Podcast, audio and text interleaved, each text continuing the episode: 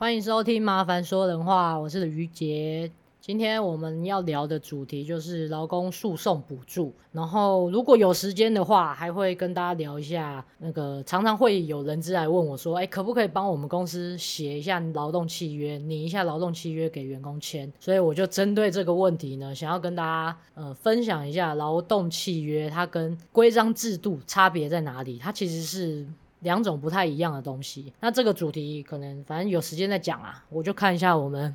到时候等一下录多久？那我们先照惯例先来聊个天好了。这个礼拜呢，就是大概两件重要的事啊，一个就是持续在看房，那另外一件事就是陪阿寻去做那个近视雷射手术的咨询，然后也排好礼拜三要去动手术了，所以来跟你们分享一下，因为我都有陪他去做这些事情。那首先我先来讲一下房子买房子这件事好了，因为我们可能这礼拜也有一间要去谈签约，但是呢，我觉得在台湾这个买房子的程序真的是，我们刚好最近朋友之间都有陆续有在买买房的打算，然后因为有一个朋友他是在澳洲在买房子，所以我们就可以比较出来说，台湾的制度跟澳洲好像差蛮多的，因为就是台湾就是整个卖方市场。好像都卖方说了算哦，就是他也不怕卖不出去，然后绝对都是开价的比现在的实价登录还要高，但他也不觉得怎么样，反正他就是说觉得说啊，反正你不买，很多人要买，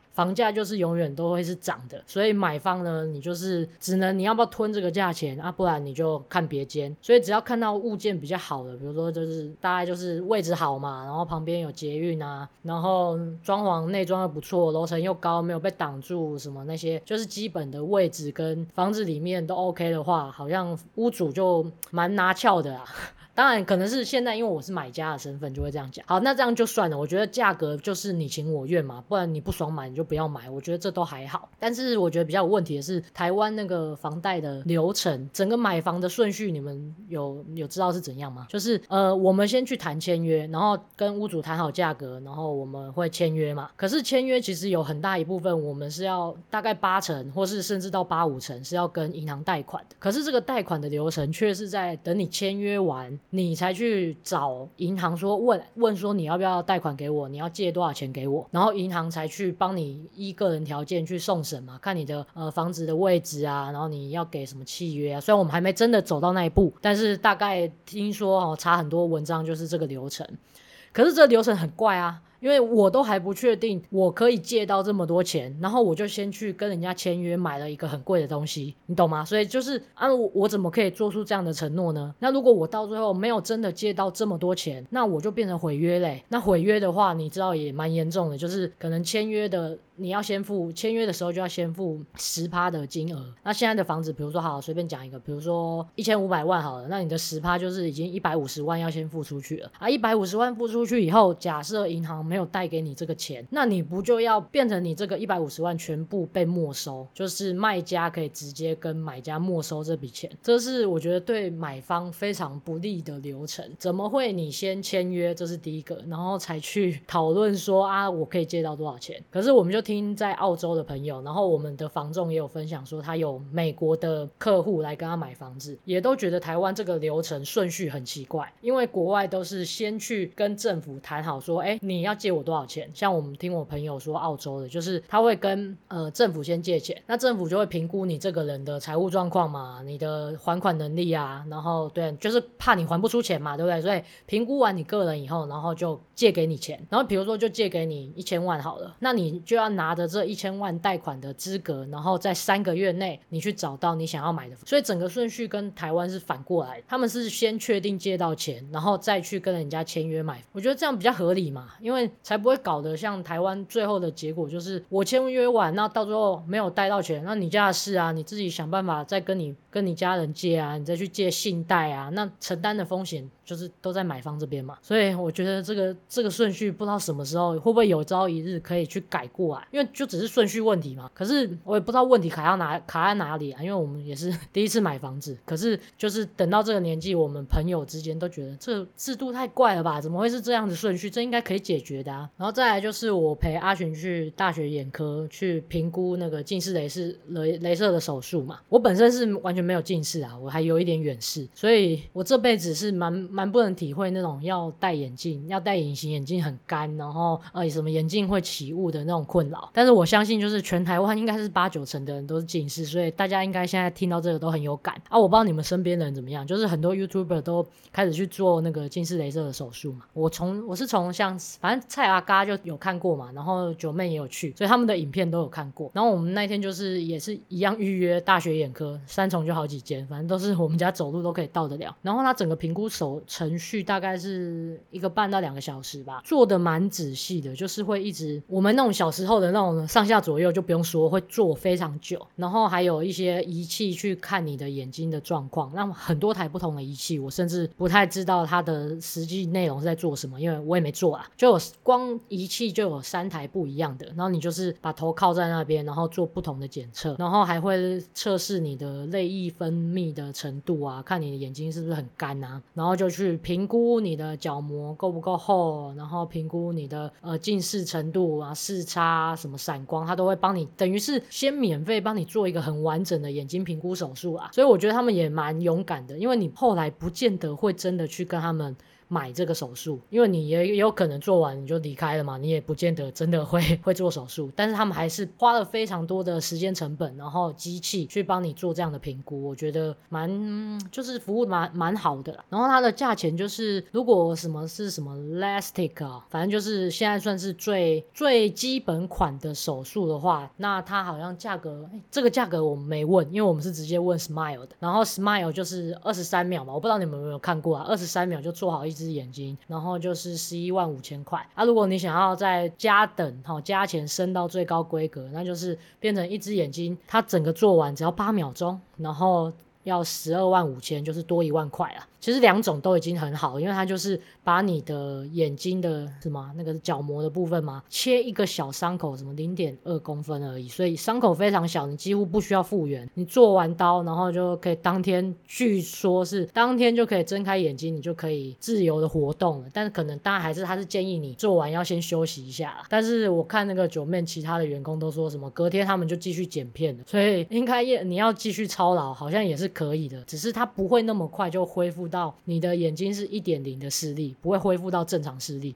它会慢慢的可能两三天越来越好，越来越好，所以大概是这样评估啦。然后那现在就是蛮紧张，因为要去做那个手术，你是他是帮你点一个眼药水，然后眼药水就是麻醉，所以你全身是清醒的，你人是清醒的，然后他会把你的眼球眼睛固定住，不要让你眨眼睛，然后帮你点那个眼药水，然后开始做这个手术，所以还是蛮恐怖的，因为你会看着一个刀，还有那个仪器。就直接弄到你的眼睛，然后要要割你，然后虽然只有二十几秒嘛就结束，但我想到还是会蛮紧张的啦，毕竟也是一个手术，而且嗯啊，反正就是还是蛮紧张的啊。我不知道你们大家有没有想要去做这样的手术？那、啊、等阿寻如果做完，我可能看下礼拜再跟你们讲一下状况，然后他恢复的怎么样？这个大家恢复的状况又不太一样。我个人是蛮期待他可以终于摆脱那种眼睛干，因为不然他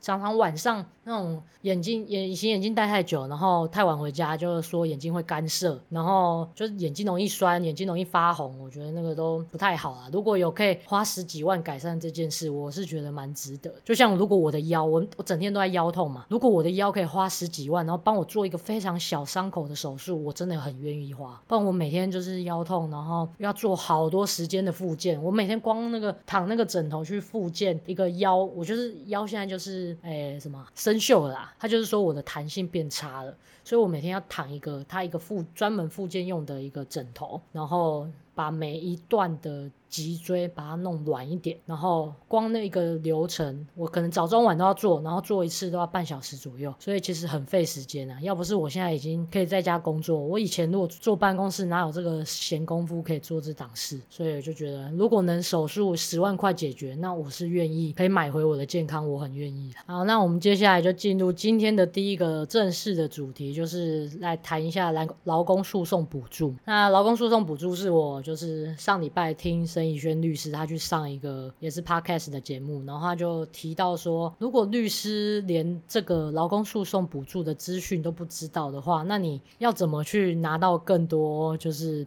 诶别人受你呃委托你的案件，那你你就知知道的太少了嘛。所以啊，你如果原本就是做做劳工专打劳工律师哈，就是走劳工法这一块的，那应该要知道这个诉讼补助。所以我就去查了一下，就六都都有诉讼补助，而且劳动部中央啊，中央也有这个诉讼补助。但是六都就是地方地方政府，六都是有。但但其实我看到新竹新竹也有，所以可能你们要找的关键字就是你自己的那个呃工作地，你就打一下，比如说我是新北市，那你就打新北市劳工诉讼补助，看一下各县市，因为这个真的是规范在每个地方政府他们的规定都不一样，要填的表单也不一样，然后申请的资格也不一样，所以我今天就是讲一个。我上礼拜分析了新北市政府他们的一些条件，那劳工诉讼补助当然就是等你要去告雇主的时候，然后你要上法院嘛，啊，你要上法院的时候，你就会需要请律师啊，然后我们上法院又不会写状，然后又不知道整个什么民事诉讼的流程要怎么走，所以就需要专业的律师来帮我们走这些路。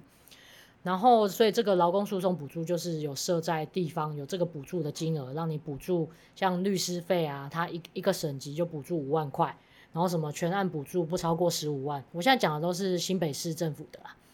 然后还有什么裁判裁判费跟强制执行费，那这个他就是说啊，就是实报实销，就看你呃裁判费实际上是多少。那裁判费你就想象成一个挂号费好了，就是你去。申请说我要去打一个诉讼，我要去告一个人，他都会问你说啊，那你要请求的金额是多少？他依据你请求的金额，然后来计算这个裁判费，所以他就有一个级距表啦。然后比如说，呃，你要跟老板要求说，哎，你过去五年都没有付我加班费，然后都没有付我特休未休的钱，啊，总共是二十万好了。然后法院就有一个裁判费的集聚，哈，比如说十万元以下，那一审就是一千块，那二到三审是一千五之类，它有一个表，那你们可以自己去看啊。然后它就是会算出啊，比如说十万到一百万，那每一万元就增加一百一十块，所以算下来的话，那个裁判费大概是几千块的事情，除非你真的是告的数，呃，比如说之前那个陈建州那个，不是说什么要请求大牙赔偿他一百万。那个，如果你到一百万的话，那你裁判费就会越高嘛。所以假设我刚才举的那种，我只是要请求二十万的加班费，那他的裁判费算下来就是两千一百块。那这些东西都是实报实销，你可以去跟政府申请补助。所以对劳工来讲，你去告雇主的成本就会降低很多。因为我们我觉得台湾比较，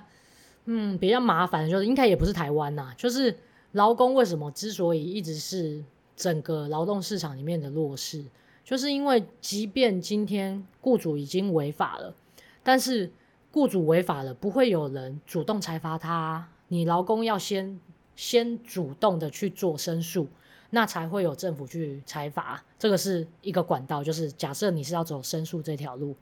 但如果另外另一方面，你想要要回自己没有被，比如说你被欠的加班费，然后你雇主没有。给你保劳健保，那你雇主欠你薪水，乱扣你薪水，你雇主没有给你特休未休的工资等等的这些东西，你想要要回自己的钱，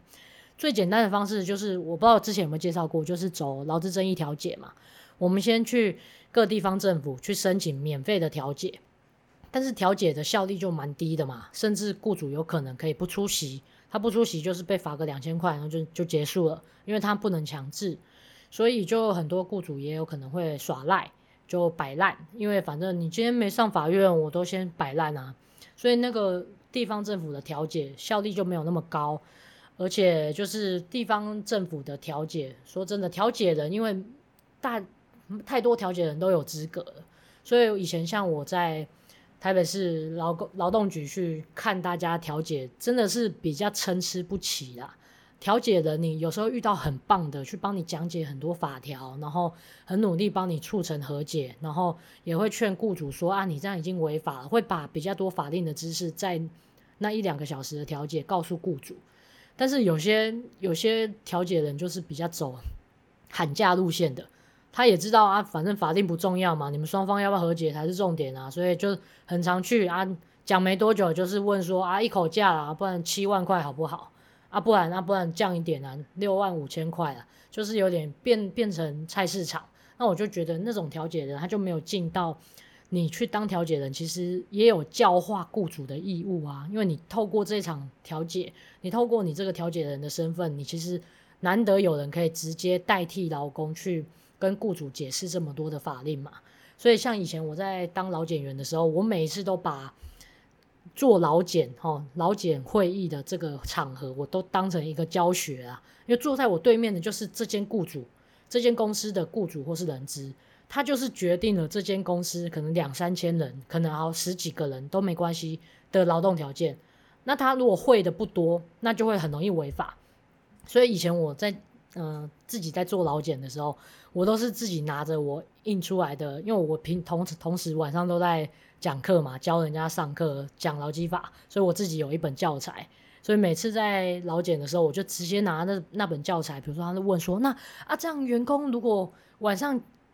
我们又没有要让他加班，然后他也没有来做加班申请啊，难道我们这样打卡就他每天都打八九点的卡？其实我们也不想让他加班啊，可是他每天都待那么晚，那怎么办？好，然后我就会拿着我自己做的表格，然后跟他讲说啊，那你要这样做啊，你要这样管理啊，你们要去发信问员工说啊，那你为什么那么晚下班啊？你那么晚下班是在做私事，还是你只是忘记申请加班？然后去辅导他们，提醒他们去把加班这个动作做起来，这样你们公司至少有做到第二层把关嘛。你不会说啊，老公打什么卡都不干我的事啊，那是他打的卡，我又没有同意他加班。啊，你如果是这种低阶的 level 的话，就很容易在法院判决的时候，法官就觉得说啊，那你都没有尽到雇主的那个后面的防治义务、加班管理的义务，那你凭什么说可以不用付加班费？所以就很容易输啦。所以你们就是好，我重重点是要讲说，以前就很常透过劳检这个场合去拿着课本直接教人资跟雇主，因为真的大部分的人资雇主就是。劳动法令太多了啦，然后他们也没有那么专业的能力，因为你也知道，台湾很多中小企业，它就是会计兼人资，啊，会计兼人资，他们可能原本大多可能都会计出来，他们很会算账，然后那那个数字那一方面才是他们的专业，啊，你要他跨领域到劳动法，那已经算是另外一个新的专业，他们就没学过嘛，那又有，然后公司又不会有那个，不见得会愿意出钱让人资都去上课。所以我觉得，不管是调解人啊，像我像我有调解委员的资格嘛，调解人的资格啊，或是当老检，我觉得都要把，就是你的职业道德，就是把这场老检当做你可以教化一间公司的机会啊，去跟他们好好的解释一下法令，然后他们这样也会比较容易心甘情愿的说，哦，好啦，那我以前真的不懂，那我这样被你罚也，我心甘情愿，我后续也不会再跟你陈述意见啊，或者什么走异议啊、行政诉讼等等的。所以我觉得，呃，劳工局的调解就是会有这个问题啦，因为调解人的资格就是大家比较不是真的都那么专业的懂劳动法令，你也许是工会出身的，或是你没有那么长期的有受过劳动法教育，那你可能只是很会，嗯，怎么讲，就是很会沟通，你很会去，嗯，你很知道那个眉角怎么去跟劳方谈好，再跟资方谈好等等的。你会的是沟通的技巧，但是法定的部分我都觉得要再加强一下。但是如果去法院的调解就不一样了。如果你直接走法院，那法官当然他们的法律素养是比较专业一点的嘛。而且现在法官那边都会有请真正就是更专业的调解人去协助法官判案，所以他们在。调解都有一个叫什么调解，呃，什么诉讼先行嘛？诉讼先行就是要先走调解的意思啊。他不会让你说随随便便你就上法院去告雇主，所以你去告雇主之前，他就会强制你必须先接受调解。而这个调解的调解人是谁呢？就是法官本人。所以大家比较不会，雇主比较不会在那边耍赖啊，不会就觉得说啊，就像劳工局的调解啊，我不去也不会怎样啊。那现在不是哦，现在人家。劳工都已经上法院告你了，然后法官亲自来帮你调解，你还在那边给我摆烂啊！你调解不成立，好啊，你该付的不付，法官就叫你说建议你们和解，你不走，那那恭喜你啊，他就直接进入好一审审判，就说啊，那你要赔员工多少钱，你就一下子就被罚烂啊，你该赔的损害赔偿什么的，法官就是照他原本的意思继续走下去就好，因为他人没有换啊，所以就是会变成我觉得在。法院的调解啊，还有那个审判的程序会比较流畅，而且会比较一致，大家会比较愿意去听法官告诉你说你该做什么。啊，所以上法院我觉得是必要的，可是就是必须劳工先出一点力去做这个动作，不去告雇主，去进入到诉讼程序。可是说真的，我自己本身都还没有进过法院，你要我说我去走诉讼程序，我也是很惊呢。所以我们一定要有专业的律师来协助嘛，不管是他陪着你心灵上的安慰，还是他帮你写状纸，然后还是他帮你注意那个审判审判的时程，那个都很重要啊，都需要专业的人去来帮你。所以地方政府有这个诉讼补助，我觉得是非常必要的啦。然后，所以刚才讲到说，像律师费有补助一一个省级五万块嘛，然后裁判费跟强制执行费是实报实销，那甚至还有诉讼期间的生活费也有补助。就是假设你在打诉讼的期间，你身为劳工，那、你没有工作，那你没有工作的话，他甚至有补贴你基本工资的这个数额，但前提就是你没有工作，好不好？然后还有他补助的项目还有什么重大劳资争议案的特别补助金，然后什么仲裁裁决、劳动事件法的什么代理酬金，这个我觉得就比较偏门一点啊，那就是看你的案件有达到那个层级，你就可以去问一下劳工局说有没有这样的补助。好，所以就大概是这样，补助的项目就是像我刚才讲的那些东西。可是资格呢？资格也要审，然后就是你们应该知道吧？要拿补助，它就是会审一些你的财力。所以像有几个资格，我大概先介绍一下。第一个就是你的工作地跟你要设户籍，像新北市就是规定你的工作地要在新北市，而且你去申请这个补助的时候，你已经在新北市设户籍超过四个月了。所以这两个要件，我觉得其实有一点难达成诶，因为我不见得，比如说以我以前的状况好了，我住是住在新北市，但是我的工作地在台北市，那这样的话，我住的地方跟我工作地不一样的话，那我到底是要跟台北市还是新北市申请补助？是不是必须工作地跟设籍地我都在同一个县市，我才可以去要到那个县市的诉讼补助呢？所以这这我就没有看到更多的 Q&A，但有看到的话，你们也可以留言跟我说啊，就是可以去粉砖或是你们现在在 Apple Podcast 上面的留言，其实我都看得到。如果等下有空的话，我可以来念几个大家的留言，我看的是蛮欣慰的，因为你知道我录这个东西，就我就是免费在录，然后免费我要准备蛮久，我每次录一次的节目都要花个一两个小时，然后而且还是上个礼拜我要先写好文章，我才可以那么顺的准备好今天的。主题啊，然后再来是案件类型，案件类型也有限制，它不是所有，比如说欠薪啊、欠加班费，然后欠个几千块扣薪，你都可以申请这个诉讼补助。它要呃，像新北市，我觉得已经算是最宽了。它是说你要先经过我们劳工局调解不成立，或是已经调整调解成立了，然后我们都双方签好说调解成立，然后雇主要几月几号付多少钱，但是雇主耍赖又不付。好，这种状况下你才可以来申请诉讼补助。可是像台北市就不一样哦，台北市它就是规定的更严格，它就是跟你说啊，你必须要是职灾案件，或是你是不当被解雇的案件，那你才可以来申请这个诉讼补助。所以台北市就我觉得就又更严格了。我今天都已经下定决心上法院了，然后。我是觉得，假设这个案件量也不多，然后不会吃到太多这个补助的数字这么多金额的话，你应该先从，因为最常去申诉的就是加班费这个类型嘛，加班费没被欠就是现在开罚的大宗，公司违法的大宗。那当然我知道职灾啊、不当解雇，那当然也很重要，可是数量少嘛，所以如果真的政府要补助的话，为什么不能？哎，把那个案件类型的范围扩大一点，我们就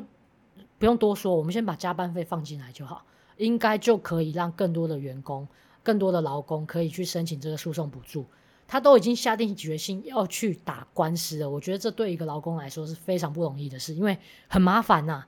而且他要找好多，他要问律师，要去咨询律师，然后可能他是什么都不懂的人，然后。比如说，好不容易好找到我这个粉钻，但是我也只讲一点点东西，我也不能全程陪着他。反正我觉得一个劳工要去走诉讼程序还是蛮难的啦。所以希望那个案件类型不知道未来能不能再放宽多一点。不然这个就是利益良善，但是申请的劳工可能不见得那么多啦。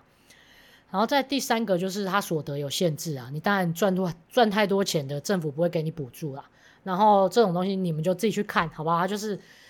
各地方政府又不一样，像新北市，他就是会看你的年年收入的所得嘛。他说不可以超过当年度受雇员工年度平均薪资的两倍，所以我就随便去 Google 一下，主计处一二年六月份大家的每月总薪资平均是五万三千九，你们有吗？好，他说大家平均都可以赚到五万三千九啊，哦。所以这个是包含什么加班费、奖金，所以这个数字它就有好多种，就是一个是平均薪资，就是可能我们简单讲就是底薪的部分啊，另外一种就是有含加班费啊、奖金一些其他的津津贴的部分。所以我就也不知道啊，政府你说的这个年度收入的平均，你是要用哪一种平均？这一样要去要再去问承办人。然后所以这样算一算，我自己这样拿着这个五万三千九的数字算一算。应该大概就是你的年收入在新北市的话，不可以超过一百二十九万，你才可以去申请这个补助。所以我觉得范围算是诶蛮容易的哦，因为不是每个人都可以赚到一一两百万呐。所以如果你薪水年收入都已经一百二十九万，你应该也可以自己有钱请律师。我是认同，好，这个级距定的是蛮 OK 的，好不好？算是高薪了。然后它还有另外一个限制是什么？呃，你的当户的总收入。分配给你全户的人，然后不可以超过新北市当年度最低生活费的四倍，所以这个最低生活费每个县市又不一样嘛。像新北市一百一十一年，它的最低生活费的金额是一千五百八，啊，台北市当然就更高了，所以它就会有你你们就要自己去看 Google 的关键字就是最低生活费，看是多少钱，那你就是不能超过它的四倍。所以我这样算下来，也就是说，如果你要申请新北市的诉讼补助，那你那一户的平均每个人最低生活费呢，是不可以超过六万三千二，也是爆高啊！我一个人一个月有花到六万多块嘛，也好像没有那么多啦。所以六万多块的那个平均最低生活费，的确算是应该不需要政府补助的啦。好。所以就有这些这几个限制，我刚才讲的，第一个是工作地跟你要设户籍，然后这是第一个；第二个是你的案件类型，看有没有限制。那新北市算是比较好一点，你先去做一个调解就好了。啊，台北台北市又比较严格。然后第三个就是你的所得限制，那所得又分成年度总收入还有最低生活费这两个项目。所以你们有兴趣的话呢，呃，可以先去看一下我的粉专，其实我都有放链接。实际上，我觉得我自己假设要去做这个诉讼补助的申请，我一定是先把那些申请的表单先全部看完以后，然后去找到当呃各地方的承办人，看可不可以拿到他们的电话分机，然后去问一下说，那到底要带哪些东西，我们去现场约个时间谈，然后看一下我有没有符合资格。不然我目前已经我找过台北跟新北嘛，我觉得就是大家那个表格哦，都写得太复杂了，因为尤其在那个所得计算那方面，所得计算大家平常报税的时候都已经一个头两个大，都不太懂那个你那个数字齁，你那个文字的意思是什么？我觉得要不，因为它那个是每年度都会调整，比如说最低生活生活费一百一十二年度跟一百一十三年度不一样嘛，那我是建议。你们劳工局的人去写这个东西上架的时候，可不可以就直接把那个数字列出来？因为目前我刚才跟你们讲说那个什么一百二十九万啊，什么每个月六千六万多块，那个是我自己算出来的。可是他们其实在上面是不会写出数字的，所以我觉得地方政府假设能直接可以把那个年度的数字直接写出来，那我身为一个要去申请诉讼补助的劳工，我可以一目了然嘛。我就知道啊，我的薪水有没有超过，我就大概掐指一算，我就知道啊，我可能不能申请补助，那就结束了嘛。那才才不会后续又花那么多时间去做咨询，然后去问你这个承办人啊。所以你们一开始如果写的清楚一点，你等于也是在帮自己减少工作量啊。我在呼吁各大那个 劳工局的承办人，你们写清楚一点嘛，写白话一点嘛，好不好？不然不会的话，我你们请我来帮你写嘛，好不好？看是